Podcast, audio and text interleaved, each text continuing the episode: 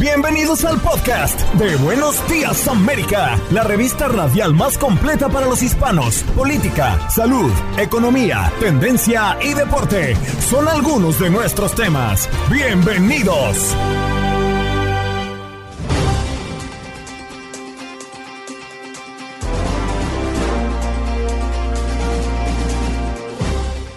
Hola, soy Andreina Candica y este es el podcast de Buenos Días América.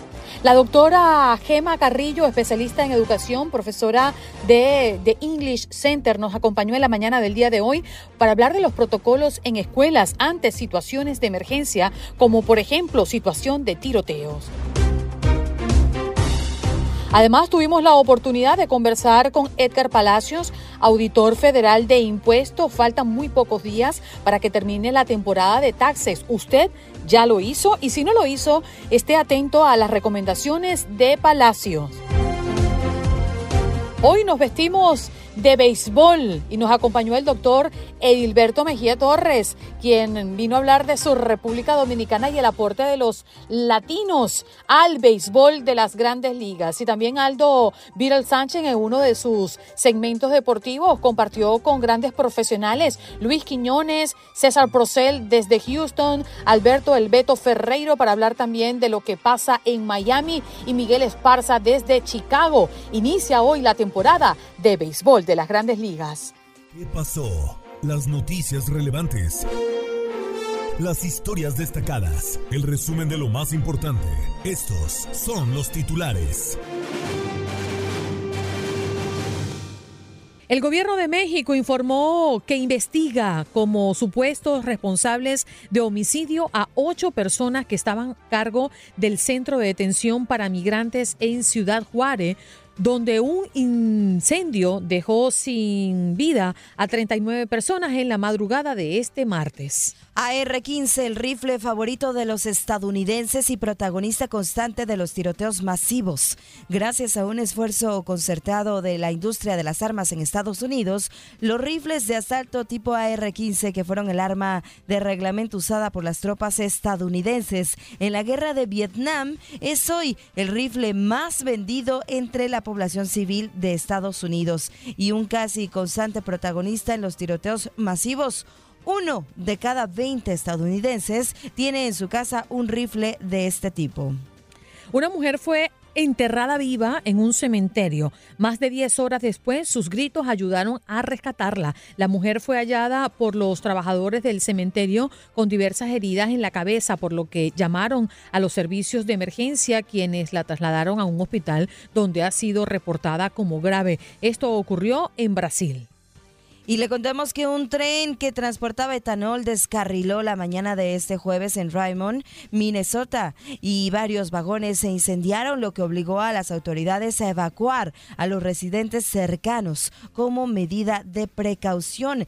El incidente se produjo aproximadamente a la una de la madrugada, dijo el Departamento de Bomberos de Raymond en un post de Facebook. El escuadrón antibombas de Nueva York se movilizó la noche de este miércoles luego del reporte del supuesto hallazgo de explosivos en calles de State Island. El reporte ocurrió el 29 de marzo alrededor de las 8 de la noche.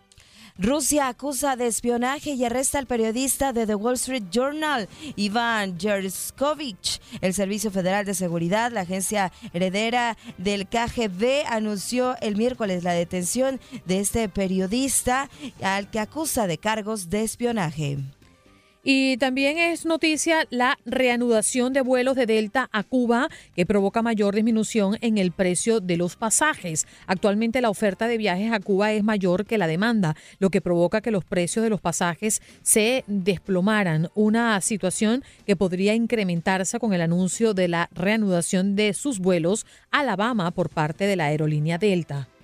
Le contamos también que dos helicópteros militares chocaron entre sí la noche del miércoles en el sureste de Kentucky durante una misión rutinaria de entrenamiento, dejando varias bajas, según confirmó la base Campbell del ejército estadounidense en un comunicado, el que no especifica el número de víctimas.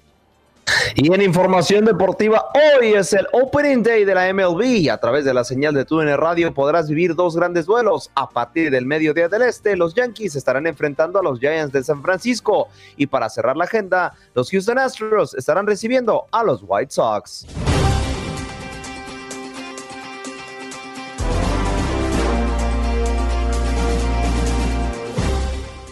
Vámonos de inmediato con nuestra próxima invitada. Se trata de la doctora Gema Carrillo, especialista en educación, profesora de The English Center. ¿Cómo está Gema? Gracias por estar con nosotros.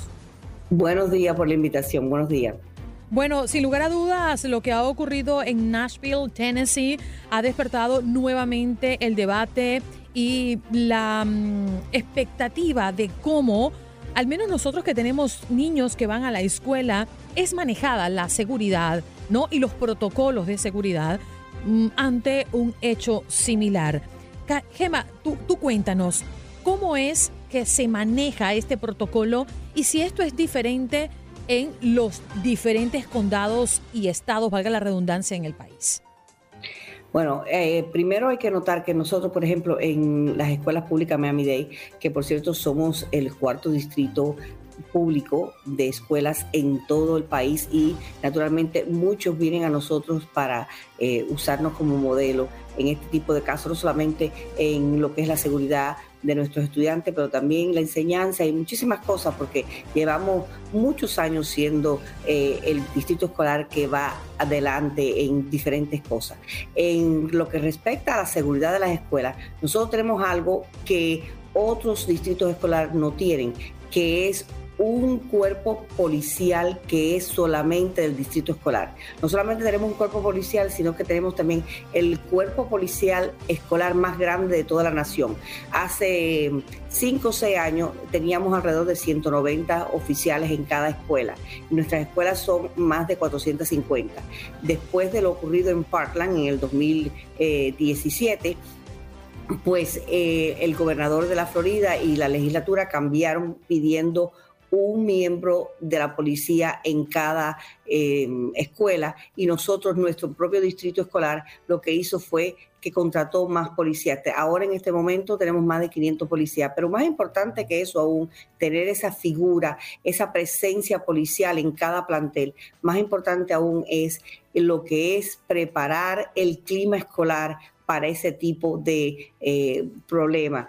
Si no solamente está el policía en la escuela, pero también lo que es los estudiantes, los padres, lo que es la, la, eh, actividad en el colegio, la, em, el conocimiento, la familiaridad de las personas, siempre se busca que los estudiantes se sientan con confianza, que los padres se sientan con confianza. Y eso es una de las diferencias que marca la pauta en todo este sistema de, nosotros y el resto del país. Doctora Gema, buenos días, un gusto saludarla. Me, llama mucho la atención toda esta parte que menciona y me gustaría saber cómo es que se ha capacitado eh, para lograr esto que usted está comentando, cómo es que se ha capacitado a los profesores para que a su vez pues puedan eh, de, alguna manera actuar en caso de alguna emergencia y ahí pues poner el ejemplo y el orden también ante los estudiantes. Sí, muy importante mencionar que nuestros profesores eh, están constantemente siendo entrenados en cuáles son los puntos que uno debe buscar en los diferentes estudiantes, en el resto de la población. También nuestros estudiantes también están preparados, porque muchas veces cuando ha habido otros compañeritos que han traído armas a los colegios, porque eso ocurre y ocurre diariamente, no vamos a, negar ni vamos a tratar de vivir con eh, un color rosa diciendo, no, todo está bien, todo está perfecto todo problema existe a nivel de lo que es de cada plantel. Diariamente se ven un montón de cosas. Pero si nuestros estudiantes están preparados, los profesores especialmente están conscientes de las cosas que están ocurriendo, conocen a sus estudiantes, conocen a su comunidad. Es muy importante conocer a su comunidad, ver si hay un estudiante que se muestra un poco separado, un poco con eh, más bien callado, que, que empieza a actuar diferentemente. Nuestros profesores están capacitados para ver eso y eh, tratar de consultar con un psicólogo. Tenemos psicólogos en, en, todos los colegios. También tenemos un departamento de salud mental que fue recién inaugurado hace como seis o siete años y todos los días constantemente hay cursos, hay preparaciones, hay capacitación. Yo me acuerdo que el día que ocurrió lo de mm, eh, Parkland, ese mismo día, que fue un día 14 de febrero, yo acababa de salir de un entrenamiento eh, sobre qué hacer en caso de que encontráramos un eh, pistolero armado en una escuela. Y originalmente cuando ocurre esto, yo creo que es parte todavía del entrenamiento cuando empiezan a decir no hay una escuela en Broward que hay un eh, un, alguien armado que ha entrado. Yo creía que era parte del entrenamiento, porque acababa de salir de un entrenamiento, o sea que nuestros entrenamientos son constantes, no nos dejamos dormir en lo que es la preparación. Eh, es muy importante estar preparado y estar involucrado en tu comunidad. Un profesor que conoce a sus estudiantes, estudiantes que conocen a sus compañeros de clase y tratamos de incluir a todos los estudiantes en lo que es la comunidad de nuestra escuela. Doctora Gemma, a mí me llama mucho la atención porque en muchos casos, no en todos, obviamente, el tirador formó parte de la institución en algún momento. Y eso me llama poderosamente la atención. Regresa como por venganza, eh, regresa a saldar una cuenta, según y dentro de su mentalidad, ¿no? Eh, que, evidentemente está desequilibrada. Eh, y usted nos habla del apoyo de los expertos en psicología y en eh, psiquiatría que forman parte también del proceso para atender las necesidades de los estudiantes. ¿Por qué cree que pasa esto? Y mi otra pregunta tiene que ver con, ¿lo estamos haciendo bien? ¿Está bien que nosotros y nuestros hijos nos preparemos para un posible ataque, pero ¿qué están haciendo las autoridades para que esas armas no lleguen a manos equivocadas? ¿Ustedes también se lo cuestionan? Bueno, naturalmente eh, eh, hablamos de lo importante que es que la comunidad esté eh, lista y, en conocimiento de las cosas que están pasando a nuestro alrededor. Y eso que tú dices, sí es verdad, que muchas personas vienen a saldar cuenta o a resolver problemas. Naturalmente, como tú dices, estas son personas que no están en todos sus cabales, que obviamente tienen problemas mentales y que por eso se creen que la manera de resolver los problemas va a ser con un arma. Claro, nosotros en las escuelas, en lo que es el, plantel físico, no tenemos control sobre quién puede traer o no traer armas, porque eh, también esa es una responsabilidad de las personas en, los hogares. Si en un hogar hay armas, eh, los padres tienen la responsabilidad de asegurar que esas armas estén bajo llave, que los niños no tengan acceso a ella, pero obviamente, eh, miren, como en el caso de Nashville, esta mm, pobre persona tenía siete armas que había comprado y la había ocultado de sus padres. Los padres no sabían que tenía esas armas. Como padres, como miembros de nuestra comunidad, como adultos, como personas de autoridad, es nuestra responsabilidad asegurarnos qué es lo que están haciendo nuestros hijos, eh, qué es lo que tienen escondido. No es que le faltemos su privacidad, pero es nuestra responsabilidad asegurarnos. Claro, pero estamos hablando, en el caso de Nashville, disculpe que la interrumpa, compró estas armas de manera legal y además tenía un récord de asistencia por, eh, por, por, desequilibrio mental, tenía una situación médica ya identificada y uno se pregunta cómo es posible que una persona que tenga este récord médico pueda acceder legalmente a un, a un arma. Eso uno es lo que se lo pregunta básicamente. Claro, me imagino, no sé cuáles son las reglas en, en, Nashville, en Tennessee, de que si uno va a comprar un arma mientras que tenga su licencia de conducir o algún tipo de identificación y que sea mayor de 21 años, lo puede hacer. Ahora, ¿qué tipo de parámetros debe poner la ley en respecto a, habrá que llevar una nota médica de ahora en adelante, asegurando que tú no estás bajo ningún tipo de control médico, de eh, problemas mentales? Eso es otra cosa que nadie piensa, bueno, vamos a pedirle también un certificado médico de que está en sus cabales, porque nadie piensa. Es muy complejo y lo entendemos. Doctora Gema, el tiempo se me acabó lamentablemente, pero es un tema que nos preocupa y podríamos hablar un buen rato más. Gracias por estar aquí con nosotros y atender a nuestro llamado. Muchas gracias por la invitación. Ahí está la doctora Gema Carrillo, especialista en educación, profesora de The English Center.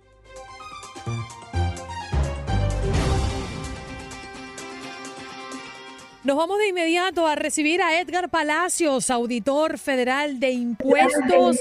Qué bueno tenerte nuevamente por aquí. Edgar, si le puedes bajar un poquito tu retorno, eh, porque estamos escuchando el retorno del aire por allí por tu computadora. Perfecto. Edgar, gracias. ¿Qué tal? Good morning. Bueno, es un placer nuevamente estar, Andreina, con ustedes y qué más que indicar a nuestra comunidad todo lo que está pasando con los impuestos. Así que aquí estamos listos, los últimos días se acercan, así que a preparar los impuestos o archivar. Me encanta tu energía, Edgar, y a propósito de que estamos en cuenta regresiva. Muchas personas dejan para lo último su declaración de impuestos porque creen no estar listos, porque todavía les falta algunos papeles para justificar lo que recibieron en el año fiscal. En fin, si estas personas todavía no han hecho sus declaraciones, ¿cuál es tu mejor recomendación? Bueno, tenemos que eh, recordar siempre de que quiénes son los que pagan y quiénes son los que reciben. Los que pagan deben de correr rápido, hacer sus impuestos y tener toda la información. Y si no, la información no está lista, entonces tenemos que presentar el formulario, 20, eh, eh, perdón, el 4868 formulario, que es una extensión automática. Pero hablando de la extensión automática, debido a los huracanes y mal tiempos de los últimos días, eh, rentas internas tenía pactado para abril 18 el último día de impuestos.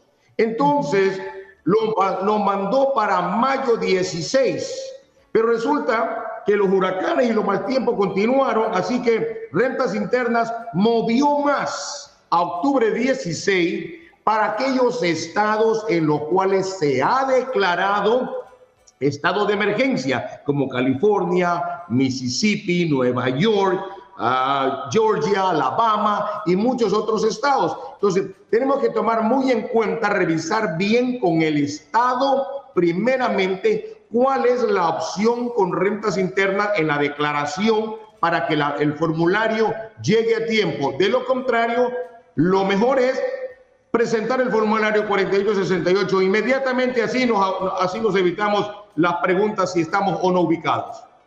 ¿Qué pasa, Edgar, con las personas que no declararon sus impuestos en la temporada anterior y obviamente se sienten presionados porque tienen prácticamente esa deuda con el IRS? ¿Qué pueden hacer? Bueno, primeramente debemos de presentar el impuesto. Y si no hubo ingresos en el año pasado, tenemos que, bueno, la ley establece que, que menos de 12 mil 950, menos de 950, la persona no necesita declarar en salario ganado como empleado bajo la forma W2. Pero si la persona ganó en efectivo y gana con compañías directamente sin deducciones, está obligado a hacer el impuesto aunque haya ganado más de 600 dólares. Tenemos que hacer el impuesto, es una obligación. Entonces, si no presenta el impuesto va a tener consecuencias de multas o el Estado en el cual reside le va a mandar a cobrar automáticamente basada en la presentación de impuestos del año anterior. Y las personas que deben, es decir, que declararon sus impuestos del 2021 en el año 2022 y que tenían, le tocaba pagar, pero no pagaron. ¿Va a haber una penalización o existe una penalización? ¿Y qué pasa pues ahora cuando tengan que declarar el 2022? Bueno, la, penalización siempre va a existir, a no ser que tenga una evidencia inmediata de que presentó una declaración para extensión de tiempo, un formulario. De lo contrario, automáticamente hay una penalidad. Ahora, existen ciertas, ciertas excepciones en la cual vamos a decir, hubo una, una, una, fatalidad de la familia, cosa muy seria, imprevista, que podría calificar para que podría ahorrar la multa. Una sola vez. Ahora, la primera vez es correcto, pero ya no hay más después de la primera vez. No existe una segunda oportunidad de no tener multa, sino solamente una vez en la vida. Para las personas que mm, siempre tuvieron una ayuda y que hoy por hoy prefieren pues declarar sus impuestos por su propia cuenta, ¿cuáles son esos documentos que deben tener a la mano, Edgar? Muy bien, es importante tener el seguro social y cuando vaya a hacer su impuesto, hacerlo de acuerdo al seguro social como está para que no haya una desinformación entre el número del seguro social y el nombre. Otra cosa que debe tener es cada uno de los dependientes, el número de seguro social de la tarjeta de cada uno de los dependientes, informar a su preparador de impuesto. Muchos de los estados, la mayoría de los estados, tiene lo que se llama el seguro médico o medical, que, que es la asistencia, y en obligación a los residentes de cada estado de tener un seguro médico obligatorio, bien sea que lo paga a través de la compañía o lo paga de, con su bolsa, automáticamente va a recibir la forma 1095, sea A, B o C, debe de presentársela a su preparador de impuestos. Sin eso va a tener problemas porque si no lo pone, entonces le van a cobrar más impuestos o no le van a regresar lo que le correspondía. Les recordamos que estamos conversando con Edgar Palacios, auditor federal de impuestos. Si usted tiene alguna pregunta y nos está viendo aquí en el Facebook o en YouTube, o quiere mm, interactuar con nosotros a través de nuestra línea telefónica, pues hágalo. Puede hacer una pregunta y nosotros eh, buscaremos la manera de que nos pueda responder Edgar antes de irse. También eh, hay un tema muy importante, Edgar, porque los errores matemáticos están entre los más comunes, van desde una suma o resta simples hasta el cálculo más complejo. ¿Cómo pudiesen las personas minimizar ese riesgo? Bueno, eh, no es fácil minimizarlo porque el control no lo tiene el contribuyente, el control lo tiene el preparador, lastimosamente, ¿verdad? Pero, ¿qué es lo que debemos hacer? Es asegurarnos que la información está correctamente. Lleve nuevamente sus seguros sociales, el de usted, su esposo, su familia, cada uno de ellos. La fecha de nacimiento de cada uno de los contribuyentes y de los hijos dependientes es importante.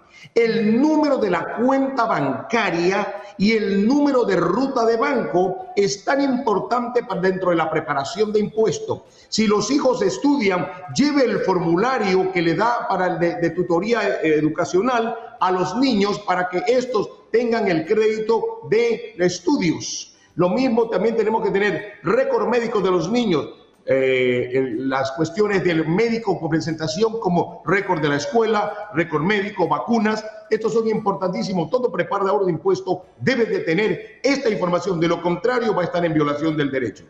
Mm. Edgar, por aquí nos preguntan cómo rastrear, rastrear, quise decir, el reembolso de impuestos federal. Muy facilito. Hay una aplicación que Rentas Internas tiene y que se llama IRS2 Go, IRS 2 Go, IRS 2 Go. Bajamos la aplicación, ponemos nuestra información y automáticamente podemos rastrear el reembolso. Con referencia al reembolso, ese ha sido siempre un debate y sobre todo cuando llegó la pandemia, cuando se retrasaron eh, las declaraciones y se retrasaron los reembolsos, muchas personas optaron por esa vía que se suponía es mucho más expedita. Quiero decir, el anexar una cuenta bancaria para que el depósito o el reembolso, en este caso, llegue directamente allí. ¿Sigue siendo así la manera más rápida y más fácil? Sigue siendo así y también hay otra que, eh, bueno, esa es para ver dónde está, para, para, buscar dónde está el reembolso, en qué tiempo va a venir y si, y si ya llegó o no ha llegado en caso que seamos víctimas de fraude. Y para las personas que tienen que pagar, podemos ir en línea y buscar en IRS en línea y podemos pagar nuestros impuestos antes de abril 15. Ahora, Vamos a, darle vueltita nuevamente a la situación sobre la extensión 4868 que debe de presentarse antes de abril 15 para estar seguro, pero para los que pagan, deben, si no tienen de una manera hacerlo en línea, tienen que ir a un correo o a una oficina postal antes de las 5 de la tarde y presentar esa, declara, ese, esa extensión certificada si no la certifica, porque va a llegar tarde, usted va a tener el problema gigante de una buena multa. Así que, Andreina, hay que informarle que aquellos que pagan que deben enviar la 4868 certificada antes de las 5 de la tarde. Y, y, un punto que se sobreentiende, uno dice, ay, pero, pero eso es tácito. No siempre lo hacen. No olviden firmar su declaración, Edgar. Esa, esa, es la mejor, esa es la mejor noticia. Hemos visto, inclusive yo como preparador con 36 años de impuestos en auditorías, se me ha pasado firmarlo y hemos tenido una carta de regreso para qué? Para firmarlo nuevamente si no es aceptable. Qué locura. ¿Dónde podemos conseguirte, Edgar, las personas que no tienen a alguien como tú, experto en la materia, que los ayude con sus impuestos? Solamente búsqueme en línea edgarpalacios.com y estaré contento. Cada vez que me llama Andrina al programa, me siento tan honorado, tan agradable de que esto lo estamos haciendo para nuestra comunidad. edgarpalacios.com. Te queremos, Edgar. Sabes que eres bienvenido. Este es tu programa. Para mí es un placer, Andrina. Un abrazo, cariño. Edgar Palacios, auditor federal de impuestos, nos habla de que faltan ya muy poquitos días para que termine la temporada de taxes. Usted no se quede sin mm, reportar. Mire que con el tío San no se juega en este país. Usted puede deberle a la mamá suya, pero no le deba al tío San, porque lo buscan hasta por debajo de la piedra. La temporada 2024 de las grandes ligas traerá una serie de cambios de reglas que tienen como objetivo mejorar el ritmo de juego y aumentar la acción en el terreno. Cronómetro de picheo. La duración de los juegos seguirá determinándose por innings, no por minutos, pero para que el ritmo sea más movido, habrá un cronómetro de 30 segundos entre bateadores y luego un límite más corto entre lanzamientos. A los lanzadores se les requerirá que comiencen su movimiento 15 segundos después de haber recibido la pelota, con las bases vacías, o 20 segundos después de tomarla con corredores en base. Si no lo hacen, serán castigados con una bola automática. Restricciones a los shifts. El equipo a la defensiva debe tener un mínimo de cuatro jugadores en el infield, con al menos dos infielders completamente ubicados en uno de los lados de la segunda base. Estas restricciones tienen como objetivo aumentar el promedio de bateo en bolas puestas en juego, permitirles a los jugadores mostrar su habilidad con jugadas defensivas bases más grandes. La primera, la segunda y la tercera base pasaron de 15 pulgadas por cada lado a 18 pulgadas por el mismo, mientras que el home run seguirá siendo del mismo tamaño. La razón principal para que las bases ahora sean más grandes es seguridad.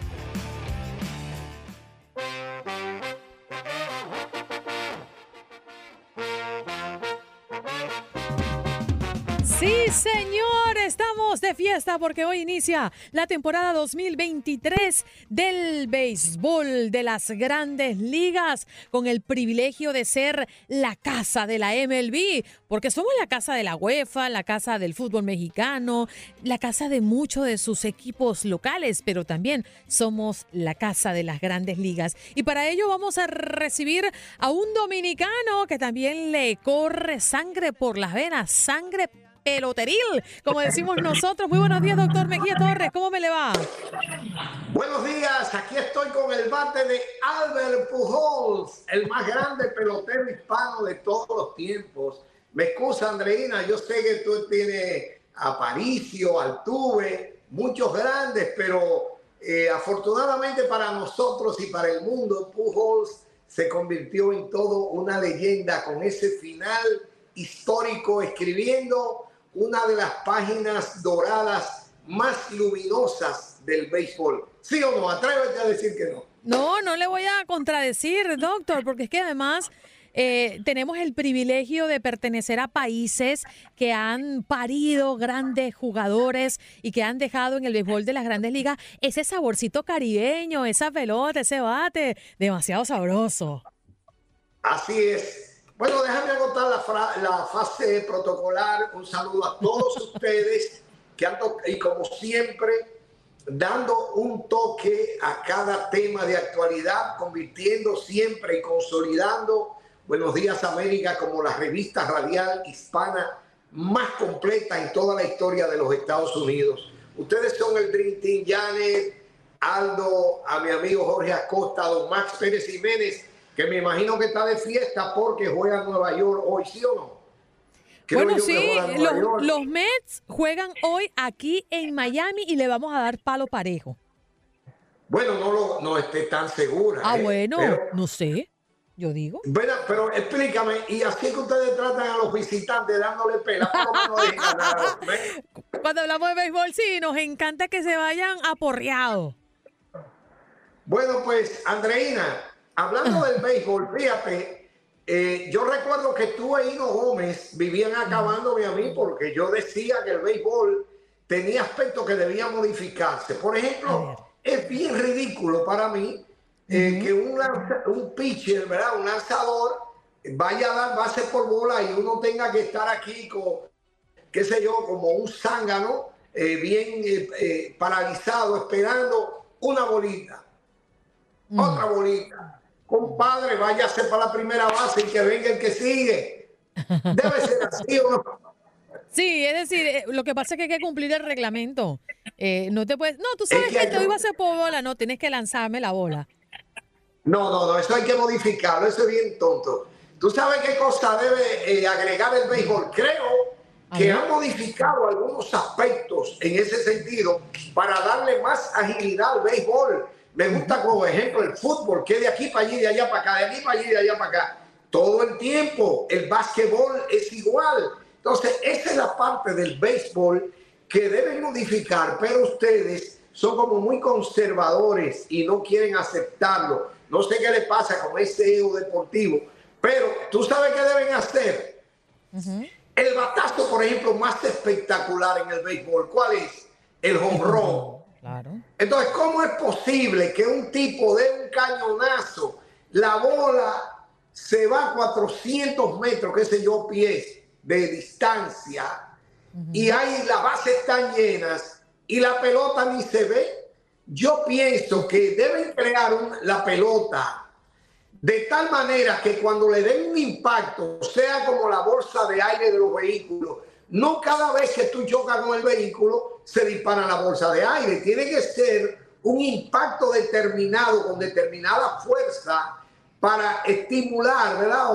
Eh, los sensores de la bolsa y ella dispararse. Yo pienso que el béisbol con tanta tecnología que tiene el deporte integrada, debe ser de tal manera que cuando un bateador conecta la bola con determinada potencia, tenga un sensor la pelota integrado, que la pelota cuando va de honrón vaya tirando centellas, así, todo un espectáculo.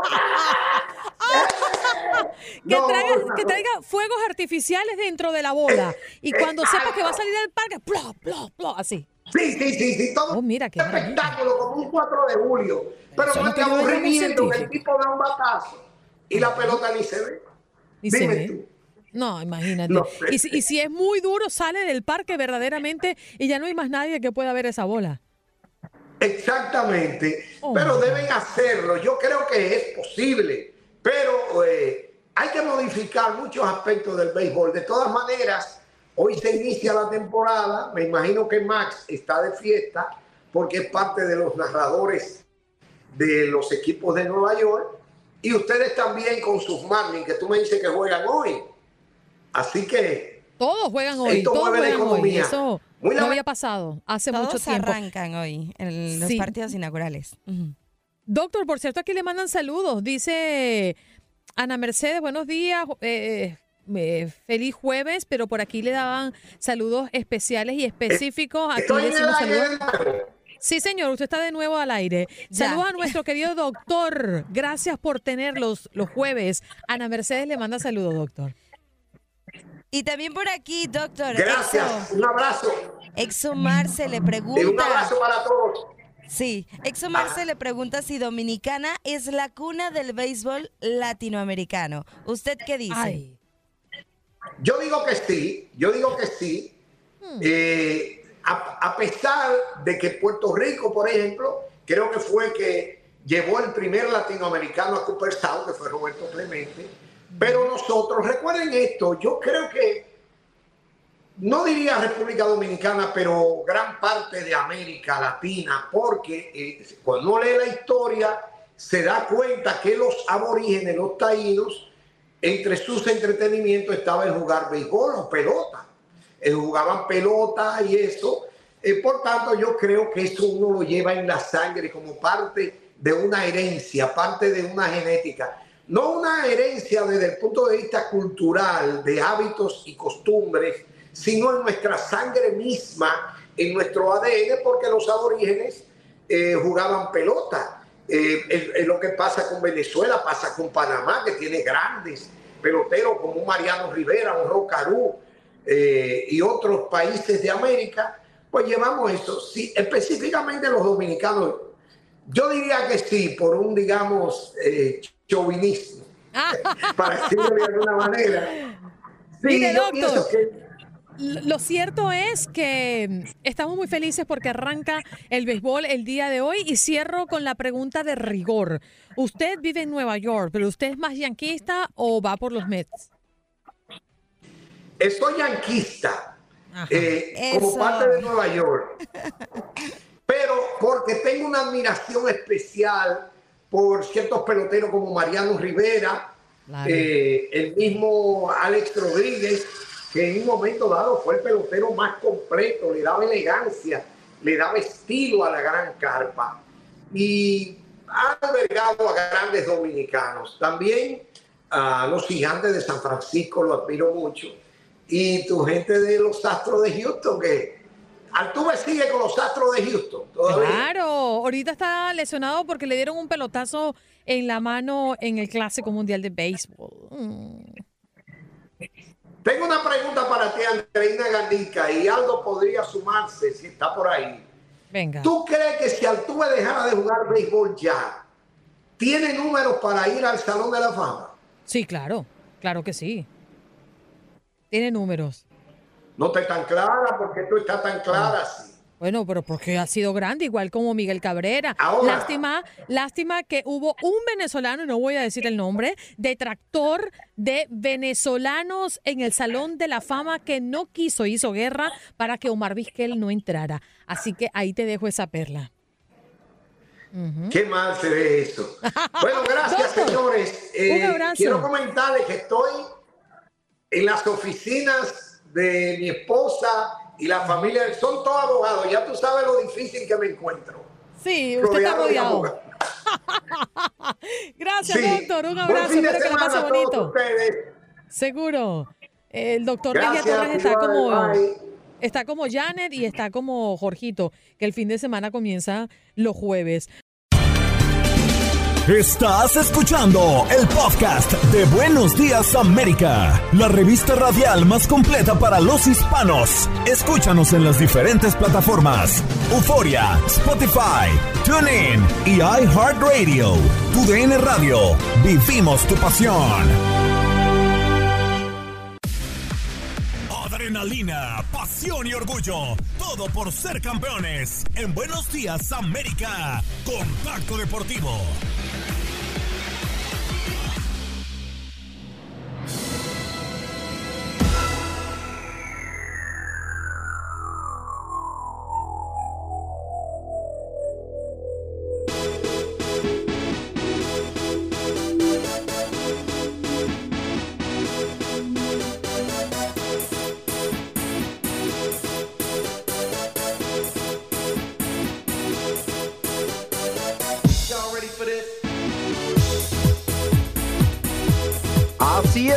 Arrancamos nuestro primer contacto deportivo para hablar de lo que sucede hoy en día en el apodado mejor básquetbol del mundo. Antes de ir de lleno con el análisis y actualizarles qué equipos están fuera y dentro de la postemporada de la NBA, déjenme les digo que en Radio canta goles, canta home runs y también cantaremos, por supuesto, anotaciones y en cestas de tres puntos, porque también transmitiremos a través de nuestra señal el Final Four de la NCAA.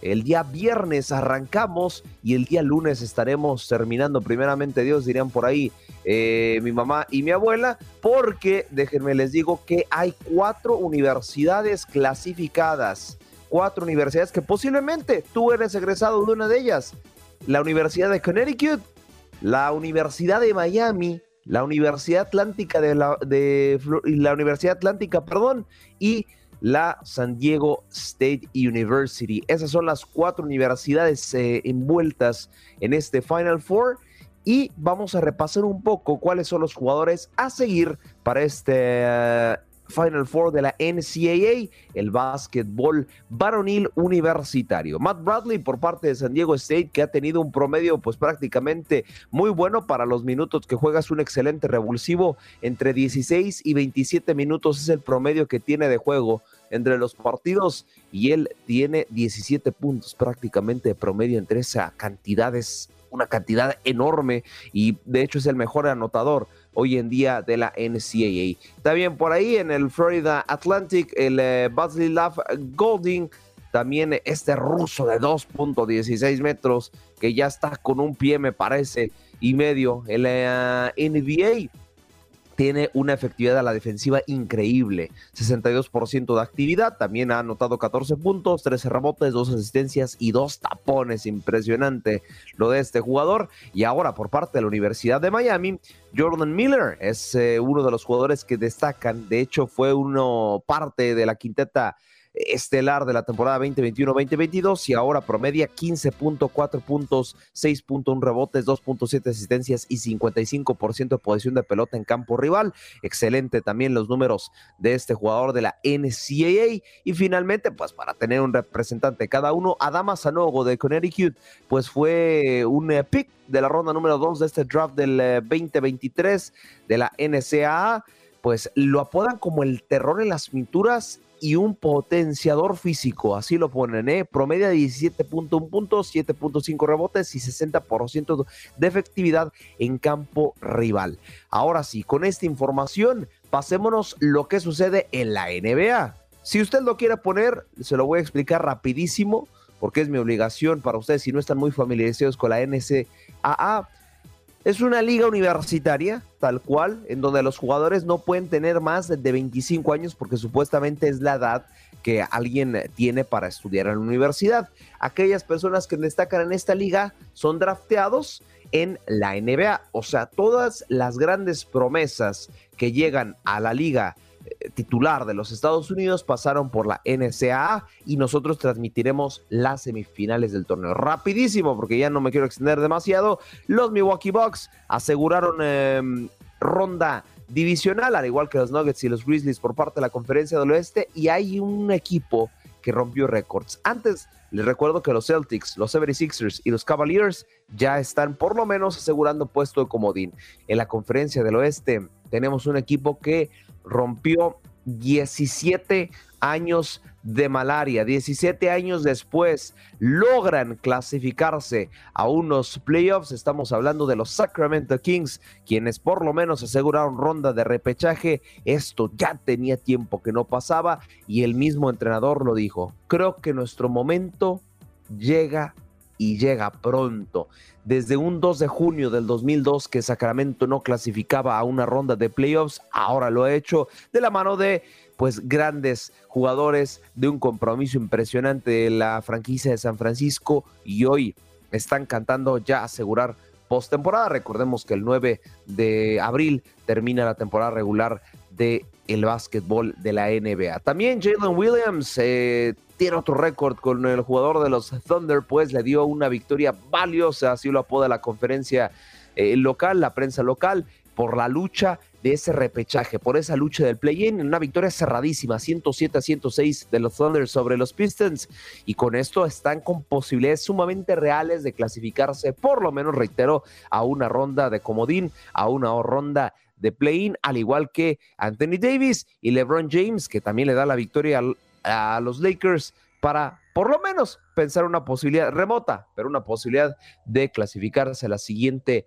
fase. Los equipos que todavía tienen posibilidad de pensar en alguna postemporada, pues son varios, ¿eh? porque solamente al momento tenemos cuatro equipos eliminados, desde el Orlando Magic hasta los Knicks, involucrando Nets, Miami Heat, Hawks, Raptors, Bulls, Wizards eh, y Pacers tienen posibilidades matemáticas. Y de la conferencia del oeste lo mismo pasa. Desde los Trailblazers, desde, desde la posición 13, perdón, hasta la 4, obviamente tienen posibilidades de clasificarse. Phoenix Suns, LA Clippers, Warriors, Timberwolves, Lakers, Pelicans, Thunder, Mavericks, el Utah Jazz y los mismos Trailblazers tienen posibilidades de postemporada. Rueda la pelota, más bien lanzamos eh, la pelota porque se jugó el Masters de Miami. Y no me atreveré a decir que tenemos mucha sorpresa, sí una que otra, pero me parece que los favoritos han pasado de ronda y ese es el caso. Vámonos. Primero, Con los dobles femeninos, hoy descansa esta categoría, pero les puedo adelantar que ya tendremos pues para el día de mañana una semifinal. La pelea entre Magda Linet, la polaca y Brenda Pera, también la estadounidense, se estará enfrentando a su paisana Taylor Thousand y la eh, canadiense Leila Fernández. Dentro de los dobles masculinos, hoy también se descansa la actividad, pero eh, déjenme adelantarles que para el día de hoy, discúlpeme si hay actividad el día de hoy, Austin eh, el eh, estadounidense junto a Nicolas Mutt, el francés, estarán enfrentando al alemán Kevin Kravertz y Fabrice Martin, el jugador francés en los dobles masculinos. Ahora, en el individual femenino, hoy tenemos ya, arranca las semifinales del eh, torneo con el duelo entre Yelena Rivaquina y también Jessica Pegula. Un tremendo duelazo, la verdad, a las 8 con 30 de la noche, tiempo del este. La verdad, un duelo entre dos grandísimas, pero grandísimas tenistas de los últimos años. Del otro lado, en cuartos de final todavía, Petra Kitkova, la nacida en la República Checa, se están enfrentando a Yakaterina Aleskondra, la nacida en Rusia. Del otro lado, ahora en el individual masculino, siguiendo la actividad de cuartos de final, primero Christopher Edbubanks se estará enfrentando a Dani Medvedev. Del otro lado, Kerundolo, así es, Francisco Kerundolo, tenemos actividad latina con este argentino, se estará enfrentando a Karen Zhakanov. Y finalmente, Carlos Alcaraz, quien se lleva los reflectores prácticamente de todo el mundo. Se están enfrentando a Taylor Fritz en los cuartos de final a las 7 de la tarde, tiempo del este. Así la actualidad del Masters de Miami, los enfrentamientos. Y mañana ya estaremos hablando de quienes se clasificaron a las semifinales o no. Por el momento en el individual masculino, Yannick Sinner, el italiano, simplemente está esperando rival, mientras que del otro lado, en el individual femenino, la nacida en Rumania, Sorana Cristea, también pues está esperando simplemente rival para el día de mañana, pero ya en su momento lo platicaremos. Ahora, si lanzamos el ovoide y anotamos un touchdown, porque ya saben ustedes que hubo una junta de dueños de la NFL y yo les traigo toda la actualidad de lo que pasó en Phoenix, Arizona. Pues ah, hubo cambios aprobados, hubo cambios rechazados, etcétera, etcétera. Uno de ellos fue que, bueno, antes de irme de lleno, les voy a poner un pequeño contexto. Y es que para que se apruebe una ley, deben de haber al menos 24 propietarios votando a favor de los 34, de los 32, perdón, que hay en la NFL. Hay un nuevo patrocinador para transmitir la NFL de un eh, río muy famoso de Brasil. Esta empresa ha firmado con la NFL para llevarles los Thursday Night Footballs. Y los mismos dueños aprobaron que se juegue cada franquicia juegue dos Thursday Night Football en la temporada o que bien haya dos partidos en ese famoso Thursday Night Football, a lo que una voz autorizadísima ya se pronunció al respecto y es el campeón Patrick Mahomes que se mostró totalmente en desacuerdo, ¿eh? lo publicó con un emo y enojado a través de sus redes sociales y me gustaría también dar la postura de uno de los comisionados de la NFL eh, de apellido Gureo no creo que estemos poniendo a esta empresa por encima de nuestros jugadores. Observamos los datos con respecto a las lesiones y el impacto de los jugadores. Creo que tenemos datos muy claros y nos muestran una tasa de lesiones más alta. Es lo que pronuncia al respecto. Que no, la prioridad aquí no es la plataforma de streaming, sino que la prioridad son los jugadores. La verdad, creo que ni él se la creyó. Pero bueno, vamos en más eh, información. Y es que en esta misma reunión se va a incluir también, a votar muchos a favor, la inclusión del dorsal número cero. Ya se podrá utilizar. Y ahora, los votos a favor para cuestiones de seguridad del eh, jugador. Primero, los LA Rams encabezaban mucho que las acciones de juego brusco deben ser eh, elegibles para revisión. Desafortunadamente, el comité de la NFL dijo que Nanais, dijo que absolutamente no, y con gran mayoría, ¿eh? de hecho los Rams, eh, incluso sus eh, vecinos, también los Chargers, muy pocas franquicias votaron a favor, se me hace muy impresionante teniendo en cuenta el, historial de lesiones que tienen los jugadores, pero bueno, eso sí, por cada 80 jugadas marcadas se tendrá un castigo para el jugador que cometa dichas infracciones, diferente al respecto a la temporada 2022. También estará mm, la falta personal, se castigará con 15 yardas, así es, por uno pagan todos. y recibirá también una pequeña multa económica si el jugador implicado dentro de esta falta termina siendo afectado físicamente, ¿no? Alguna lesión y esperemos también no cosas más graves, ¿no? También la NFL te pactó tener solamente un corte de jugadores para la lista final. Así es, antes tenías que mostrar 90 elementos para recortarlo después a 53.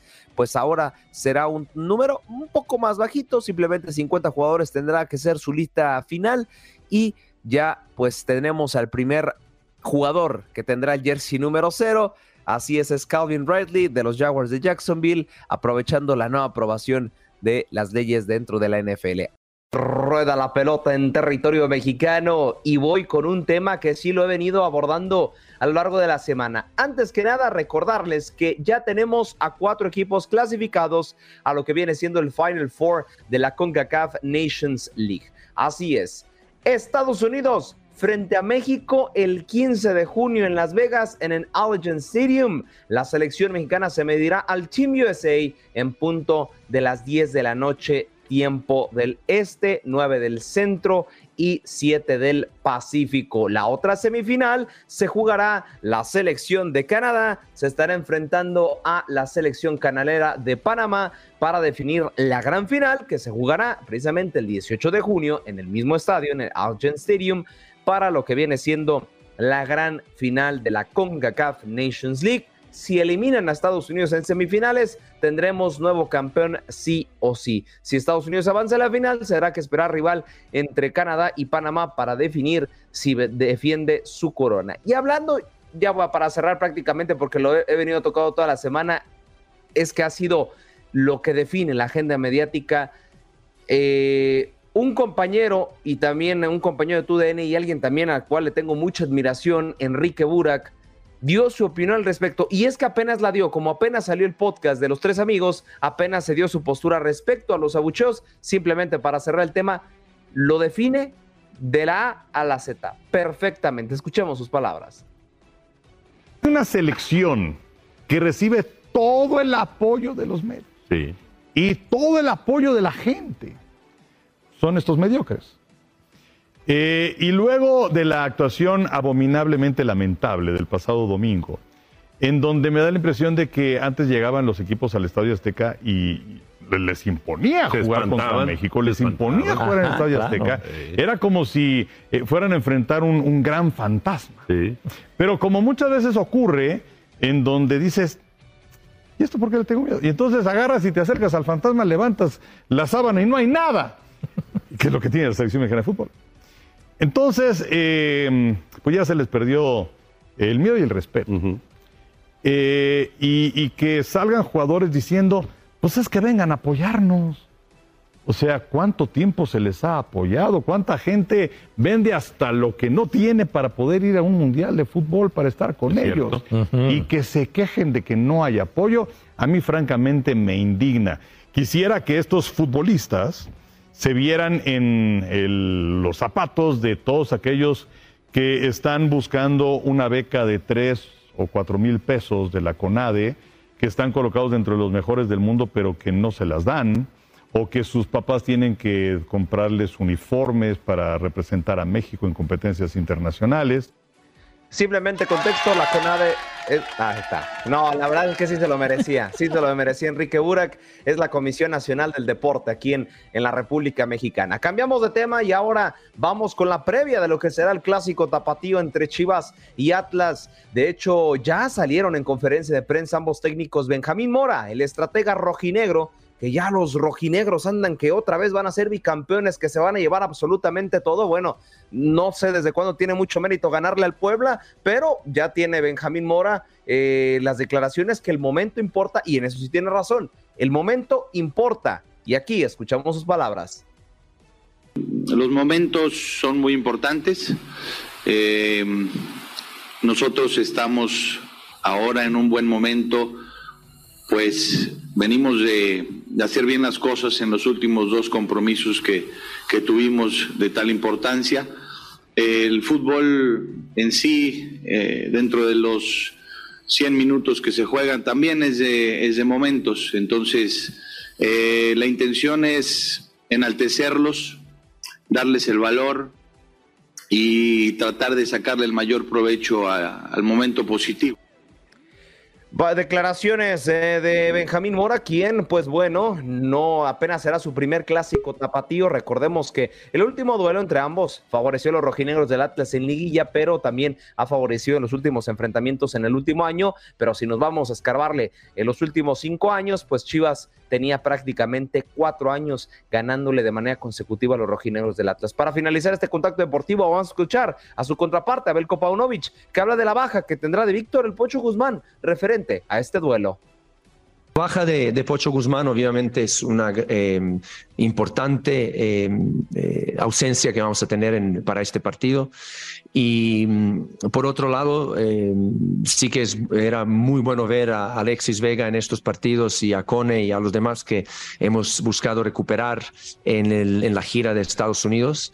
Em, yo a los dos los he visto muy bien. Eh, veo que está Vega un poco más adelantado, obviamente, porque ha iniciado su proceso de regreso con una, un par de semanas em, de antelación.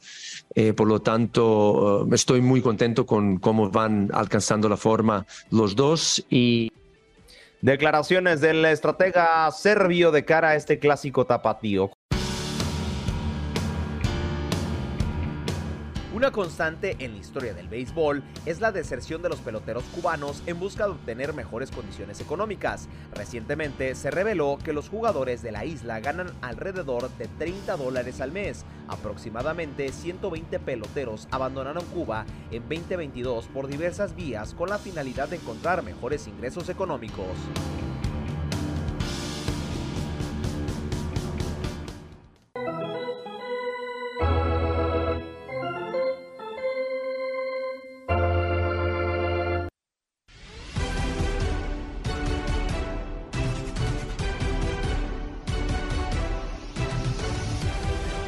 Y señoras, señores, yo les digo, bienvenidos al octavo arte. Pegamos un hit y tenemos casa llena, literalmente, porque hoy es el opening day que lo vivirás a través de la señal de TUN Radio y lo prometí desde deuda. Les tengo varios invitados para hablar de lo que será esta apertura de la fecha y de la temporada 2023-2024 de la MLB. Así que primero vamos a saludar con muchísimo gusto a alguien que ya lo conocen, es totalmente bienvenido a este programa, al igual que todos. Primero, vámonos por orden. Luis Quiñones, ¿qué tal Luis? ¿Cómo estás?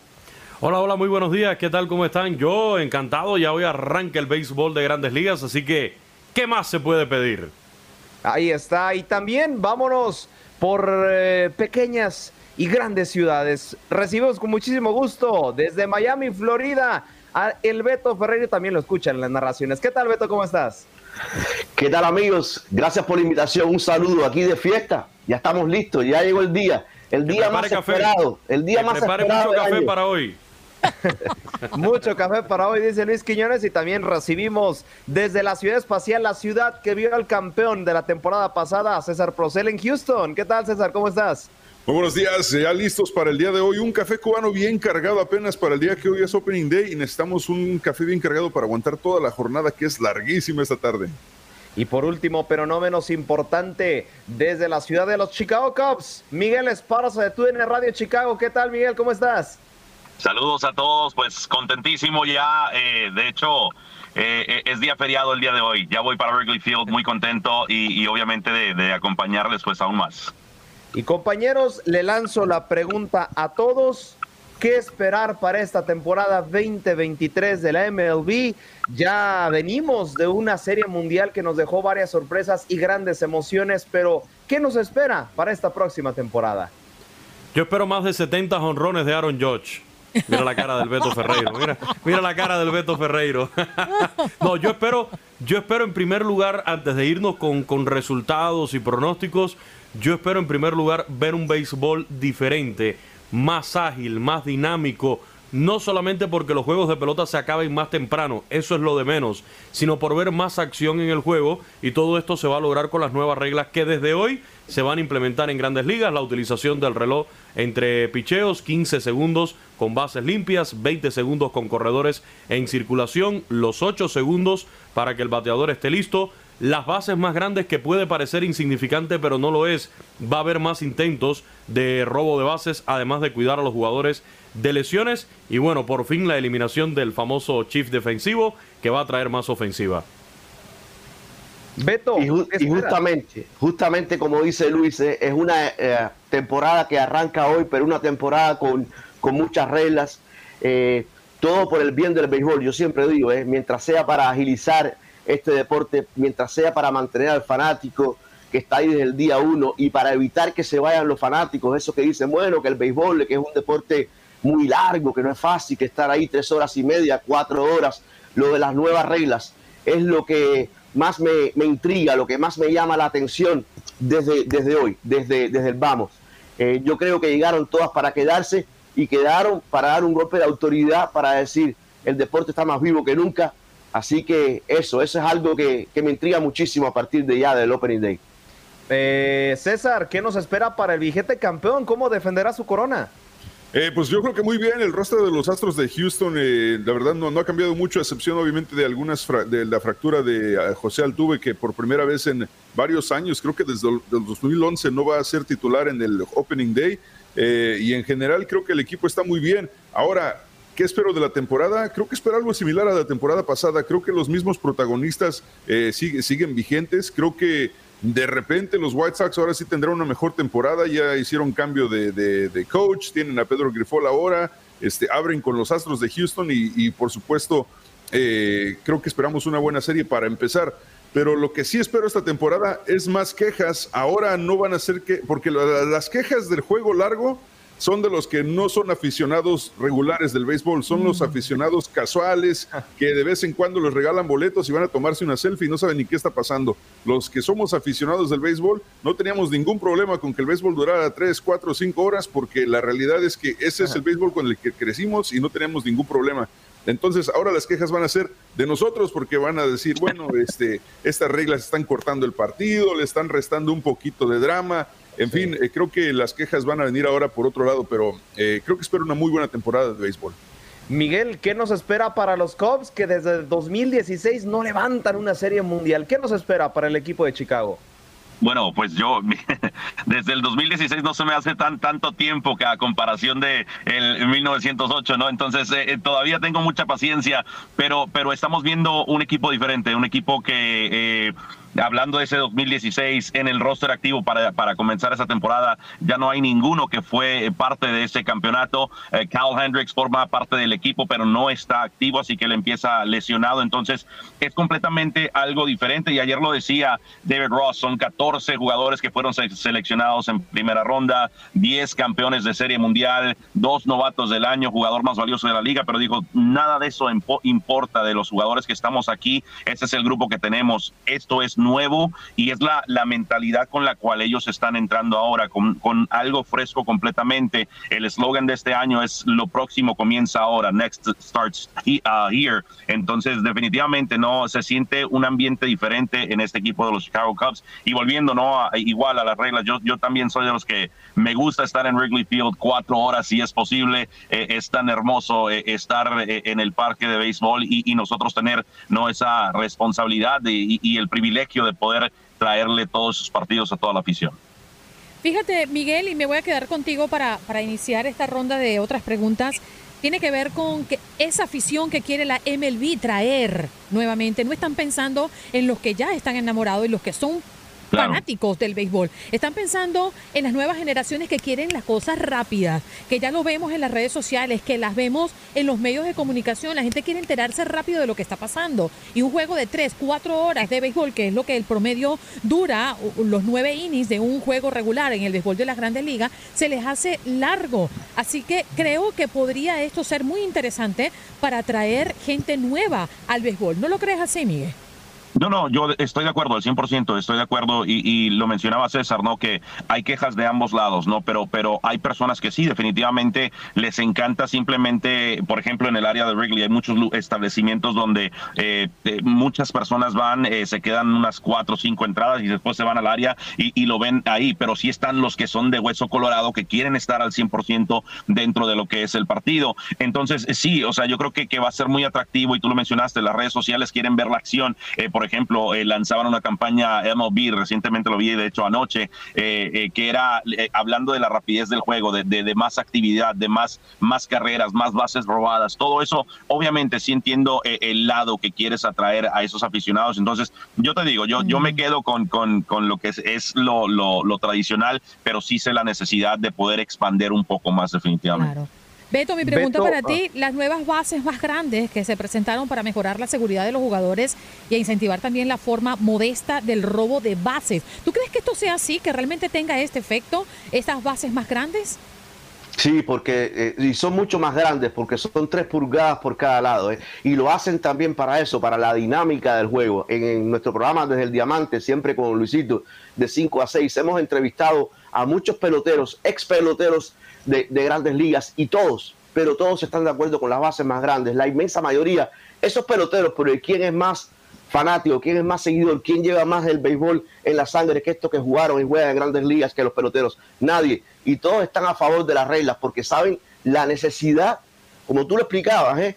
a, mí me pueden poner en un campo de pelota por 5, 6 horas, 7, yo voy a estar contento, pero no, no reconozco que no estoy en la mayoría lo de las bases más grandes también para evitar esas lesiones y el robo de bases le agrega al béisbol. Con las bases más grandes vamos a ver más el juego pequeño, más jugadores tratando de robarse la almohadilla. Ayer hablábamos con Brian de la Cruz, el jugador de los Miami Marlins, y estaba muy contento porque es uno de esos hombres rápidos que hoy va a tener la posibilidad de poner la velocidad en función de la ofensiva, de salir muchas veces a robo, de alcanzar su objetivo. a mí me gusta, Andreina, lo de las bases más grandes también. Luis, y ahora que comentaste en tu introducción lo de Aaron Judge, eh, preguntarte que él sabe que pues ya los eh, New York Yankees desde el 2009 que no ganan una serie mundial y él sabe que él va a ser prácticamente se postula como capitán del equipo. ¿Cómo ves la previa también para ¿Desde cuándo, Aldo? ¿Desde cuándo? Desde el 2009. Ya no mortifiques, no mortifiques, Andreina, César, no, que vamos bien. Quieto. Déjala, que vamos bien, no, no, le saques acá cuántos años llevan los Yankees sin ganar. Mira, Aaron Judge para mí sí es cierto y, y Shohei Otani nos dejó ahora este, esta gran postal, esta gran demostración, performance en el Clásico Mundial. Es la, la cara de, del béisbol, veía sobre todo guiándonos por, por temas de cuánto van a cobrar por publicidad. Shohei Otani es el que más va a cobrar pero para mí Aaron Judge es la cara de la franquicia más visible que hay en el béisbol de grandes ligas, de una franquicia como los Yankees de Nueva York. Dejó el récord de la Liga Americana el año pasado en 62, un récord que estaba vigente de 61 jonrones desde 1961 en poder de Roger Maris. Llegó un tal Aaron Judge y lo rompió. No, lo, que decía al principio, me gustaría verlo, eh, una campaña de esa espectacular de Judge con 70 honrones, porque no le daría mucho al béisbol, pero es eh, poco probable que eso, que eso suceda, ojalá me esté equivocando, pero de que el hombre va a asumir esa capitanía de los Yankees de Nueva York y va a tratar de llevar a los Yankees de Nueva York eh, a donde debe estar, a una serie mundial, porque la fanaticada de los Yankees no exige otra cosa que no sea serie mundial. Y fíjese que ese es el primer juego que tenemos en el día de hoy Yankees de Nueva York contra los Gigantes de San Francisco, una de la tarde, tiempo del este por TUDN Radio, y trae también cierto morbo porque los Gigantes de San Francisco al final de la jornada, mis Gigantes de San Francisco, fueron los eh, últimos pretendientes de, de Aaron Judge. Aaron Judge llegó a ir hasta San Francisco, mandaron incluso a Stephen Curry, la estrella de Golden State Warriors en la NBA, a conversar y a convencer a Aaron Judge de que se fuera con San Francisco, pero pudo más el uniforme a rayas, pudo más el pedigrí de una organización como los Yankees de Nueva York para que se quedara finalmente el juez ahí en el Bronx. Compañero. Luis Quiñones iba a los White Sox, pero digo, tal vez me equivoco. San Francisco. Tiene cuatro equipos. Cuatro equipos. San Francisco en la Nacional y White Sox en la Americana, ya. Y mañana será de los Marlins. Ahora sí, bueno, aprovechando el corte y que seguimos en eh, streaming, César, voy primero contigo. ¿Quién para ti? Bueno, mejor te pregunto, ¿por qué los Astros crees que van a repetir el título? Porque los Astros. Sinceremos, sinceremos esto. Aunque a muchos les pesa, los Astros ya es una dinastía consolidada. Entonces creo que los Astros pueden llegar nuevamente a, por lo menos a los playoffs. Yo no creo que haya ningún problema para los Astros. Más allá de los playoffs, creo que sí pueden llegar a ganar el campeonato de la Liga Americana nuevamente. Y yo creo que este año los Yankees vuelven a quedarse en la calle. No creo que vuelvan a llegar a la Serie Mundial eh, en este año tampoco. Beto, para ti, ¿quién será el nuevo campeón? O no sé si también piensas que los Astros van a repetir. Pero ¿cómo usted no va a considerar una dinastía, un equipo como los Astros, que en el 2017 siempre está llegando a playoff, que en los últimos seis años lleva cuatro visitas a las series mundiales, que ha ganado dos de ellas, que mantiene la misma nómina y si bien la ausencia ahora de Justin Verlander se la siente cualquier equipo, estamos hablando del sayón de la Liga Americana el año pasado con los Astros de Houston, si bien Altuve comienza en la lista de lesionados hasta junio o julio, es el mismo equipo, es el mismo equipo que va a presentar a Jordan Álvarez, que hoy tiene, con el respeto del Julie, de mis jugadores preferidos, pero hoy tiene un mejor primera base. El update fue superior con el Pito Abreu, con, con Alex Bregman, con Jeremy Peña, con la, los mismos abridores, el mismo bullpen, con el mismo cerrador Ryan Presley. No, los Astros de Houston, el respeto al campeón, mi estimado Aldo, yo siempre se lo voy a dar, ¿eh? Respeto al campeón. Esa frase me gustó. Miguel, a ti te cambio la pregunta. ¿Por qué, ¿Por qué crees que los Chicago Cubs van a volver a coronarse? Estamos lejos de eso. Definitivamente. por más que yo quisiera hablar con mi corazón y decir este año vamos a ser campeones, no, no puedo. No, e, es un equipo que, que tiene, tiene muchos prospectos muy buenos. Eh, creo que este año es nada más el puente, no, para poder eh, dejar que esos prospectos lleguen a las mayores y que verdaderamente eh, en unos próximos años estemos visitando la postemporada. Mucha gente alrededor del equipo habla que posiblemente este equipo pueda llegar al comodín. Eh, pero pero lo que, a lo que voy con esto, yo creo que, que para el futuro de este, de este equipo es muy brilloso. Eh, un Christopher Morel que hoy empieza en las menores, pero eso solamente le va a beneficiar a Christopher Morel porque él, él se brincó la triple A el año pasado. Eh, fue un fenómeno cuando ingresó a las mayores un 17 de mayo del año pasado, que fue se estrenó con un cuadrangular. Entonces, él específicamente sé que va a ser un impacto de este equipo. Hay un joven jugador que se llama Pete Crow Armstrong que va a comandar los jardines, el jardín central específicamente. Por eso Cody Bellinger nada más se le firmó un año de contrato. Entonces Cody Bellinger, quien está buscando eh, tener una temporada de, ahora sí que reacomodar su carrera, un ex MVP, obviamente también novato del año, campeón de la Serie Mundial. Entonces creo que, es nada más el, el, brincolín ¿no? para llegar a ese punto y, y, estoy de acuerdo, creo que sí, los Astros definitivamente es un equipo que está muy fuerte para, para poder tumbarlos, va a ser, va a ser muy difícil y, y Pito Abreu, como lo mencionaba su Beto, eh, definitivamente en su mente es, es él sabe eh, la capacidad que tiene y sabe que él quiere lograr ese campeonato y tiene la oportunidad en sus manos hoy en día. Nos quedan 40 segundos para regresar al aire, así que bueno, Luis, nada más dime tu campeón y agradecerte por tu espacio. Fíjate que me duele porque es un rival divisional de los gigantes, pero para mí son los padres de San Diego, los campeones de la Serie Mundial este año. Pero no por gusto pusieron estos dos juntitos aquí al lado mío, mira, a estos dos astros de Houston, como abaratan el término dinastía. Yo solamente digo una cosa, los astros tienen algo que nadie más tiene. Una gorra que dice somos campeones. que ganen este año, yo le digo dinastía, pero que ganen este año, que ganen un título más.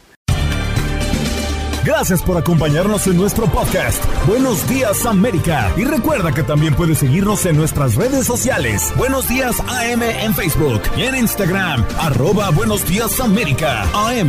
Nos escuchamos en la próxima.